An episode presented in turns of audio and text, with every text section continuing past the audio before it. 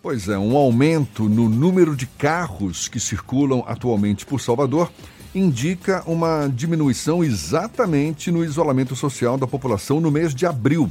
De acordo com a Trans Salvador, a média de motoristas que seguem as orientações de isolamento é de apenas 30%. A gente vai entender mais sobre o que está acontecendo aqui na capital baiana, conversando agora com o superintendente da Trans Salvador, Fabrício Miller. Seja bem-vindo. Bom dia, Fabrício. Bom dia, Jefferson. Bom dia, Fernando. Um prazer falar com vocês nessa manhã. Pois é, a prefeitura deve estar anunciando hoje quais os locais em que vai ser adotado esse lockdown com o isolamento de bloqueios, não é? Bloqueios de algumas vias públicas. É o que está previsto? É, é, esse é, é algo semelhante, por exemplo, ao que já vem sendo adotado lá em São Paulo? A gente vai ter algumas vias bloqueadas, Fabrício? Então, na verdade, a Transformadora vem fazendo um planejamento é, baseado aí em estatísticas, baseado em números de contágio, aí a pedido do prefeito, para que a gente possa traçar alguns cenários é, que possam ser utilizados a depender de cada caso.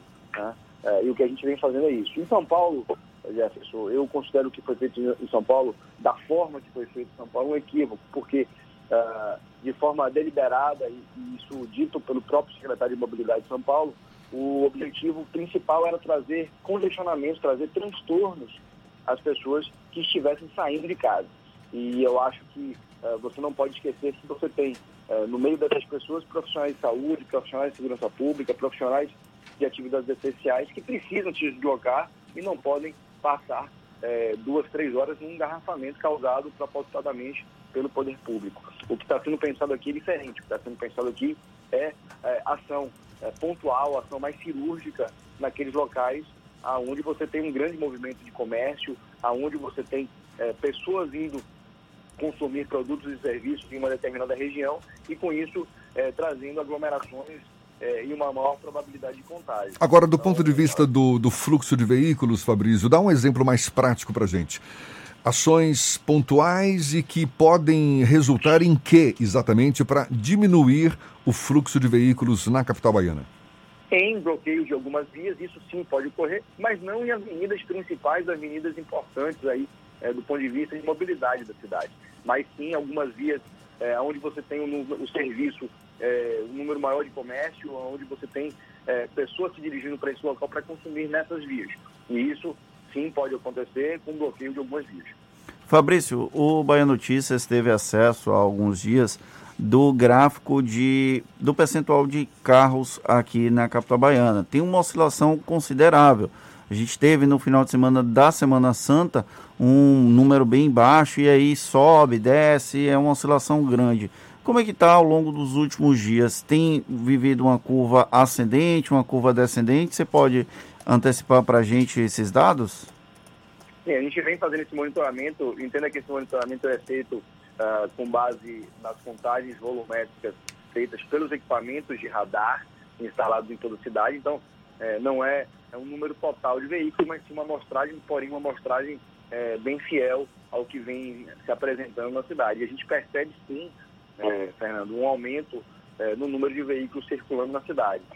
A gente percebe que desde o dia 17 de março, é, onde começaram a ser, é, é, por decreto, é, encerradas as atividades econômicas, a gente percebe que houve uma queda bastante acentuada no primeiro momento, mas que ah, ao, ao, longo dos dias, ao longo da semana, essa queda, é, essa diminuição vem é, aumentando de veículos. Então, é uma preocupação de todos nós ah, que se permaneça com baixo volume de veículos nas vias transitando, que isso significa um maior isolamento social. Fabrício, além da questão do trânsito, a Transalvador tem auxiliado também nas blitz da Covid-19, com a medição de temperatura e testes rápidos. Como é que está esse processo dentro da Transalvador? Bom, é, na verdade, não, não só nesse, nessa ação, mas é, hoje a gente desviou todo o foco e toda a prioridade do órgão às ações de combate ao Covid-19 e as ações assistenciais, né, de assistência às pessoas. É, uma delas é essa, a testagem do, do Covid-19, é uma parceria que nós fizemos com a Secretaria de Saúde, é, onde é montado um laboratório, onde nós montamos uma operação similar a uma operação de Lei Seca, onde faz uma triagem, onde é feita uma triagem é, de, de passageiros e motoristas de veículos, e aqueles que apresentem algum sinal, algum sintoma, eles são direcionados a uma baia de abordagem, aonde primeiro é feito um questionário e depois aplicado o teste rápido. Né? Isso vem acontecendo praticamente todos os dias.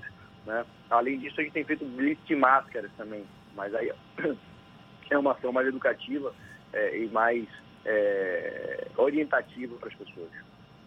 Fabrício, Salvador tem mais de um milhão de veículos. Segundo esses últimos dados aí, apenas 30% dos motoristas estão é, respeitando esse isolamento social, ou seja, a maioria circulando aí pela cidade. Você cogita a possibilidade de punição para motoristas que não respeitarem esse isolamento? Olha, é como eu disse, Jefferson, a gente vem trabalhando desde o início dessa, dessa crise é, com planejamento de diversos cenários. É, cenários esses que podem ser, em determinado momento, é, serem ativados né, é, e serem iniciados procedimentos é, para garantir realmente o isolamento social. Isso tudo tem sido definido é, em reuniões diárias que vem, sendo, que vem acontecendo com um grupo da prefeitura junto ao prefeito, onde são apresentados gráficos, são apresentados dados que subsidiam a esse tipo de decisão. Né? É, no que cabe a Transformador é fazer um planejamento prévio, é, justamente para ações que podem ser feitas, que podem ser é, determinadas pelo prefeito, a depender de cada caso, e sem, é, evidentemente, não é nossa nossa intenção criar transtorno para a cidade, mas sim garantir é, uma maior respeitabilidade aí a, ao isolamento social. Mas num cenário mais crítico, essa é uma possibilidade, então? sim, essa é uma possibilidade, se estuda, como eu disse, diversos cenários. Entre eles aí, é, é, rodízios de forma mais é, dura, né? É, vários, vários cenários estão sendo planejados para em algum momento, é, esperamos que não, esperamos que isso seja, que as pessoas se conscientizem, que a doença regrida e que as pessoas possam voltar às suas vidas normais, mas se algo acontecer e precisar que seja feito, estaremos prontos e tudo planejado. E qual o cenário mais provável, com, com, com base nesses estudos que vocês vêm desenvolvendo e com base também nos dados que vocês vêm coletando, é, com base no, no, no, no, comportamento das pessoas? Vocês apostam em qual cenário daqui a médio prazo? Olha, Jefferson, no, no que cabe ao transformador, cabe é, planejar e deixar cenários prontos é, qual cenário ser utilizado em qual momento, essa é uma definição que é feita aí pelo prefeito, é, com base aí nessas informações que ele recebe diariamente, sobretudo da Secretaria Municipal e Secretaria Estadual de Saúde. Então, a gente prefere deixar essas definições uh, para quem uh, realmente pode tomá-las e tenha certeza que serão tomadas uh, baseadas em dados, em dados precisos, dados corretos e com o objetivo de preservar vidas. Tá certo. A gente fica então na expectativa de que esse cenário mais crítico não ocorra, mas claro, temos que estar preparados para isso. A gente agradece ao Fabrício Miller, superintendente da Trans Salvador, conversando conosco aqui no Issa Bahia. Muito obrigado mais uma vez, Fabrício. Um bom dia para você. Eu que agradeço. Um bom dia para todos. Fiquem com Deus.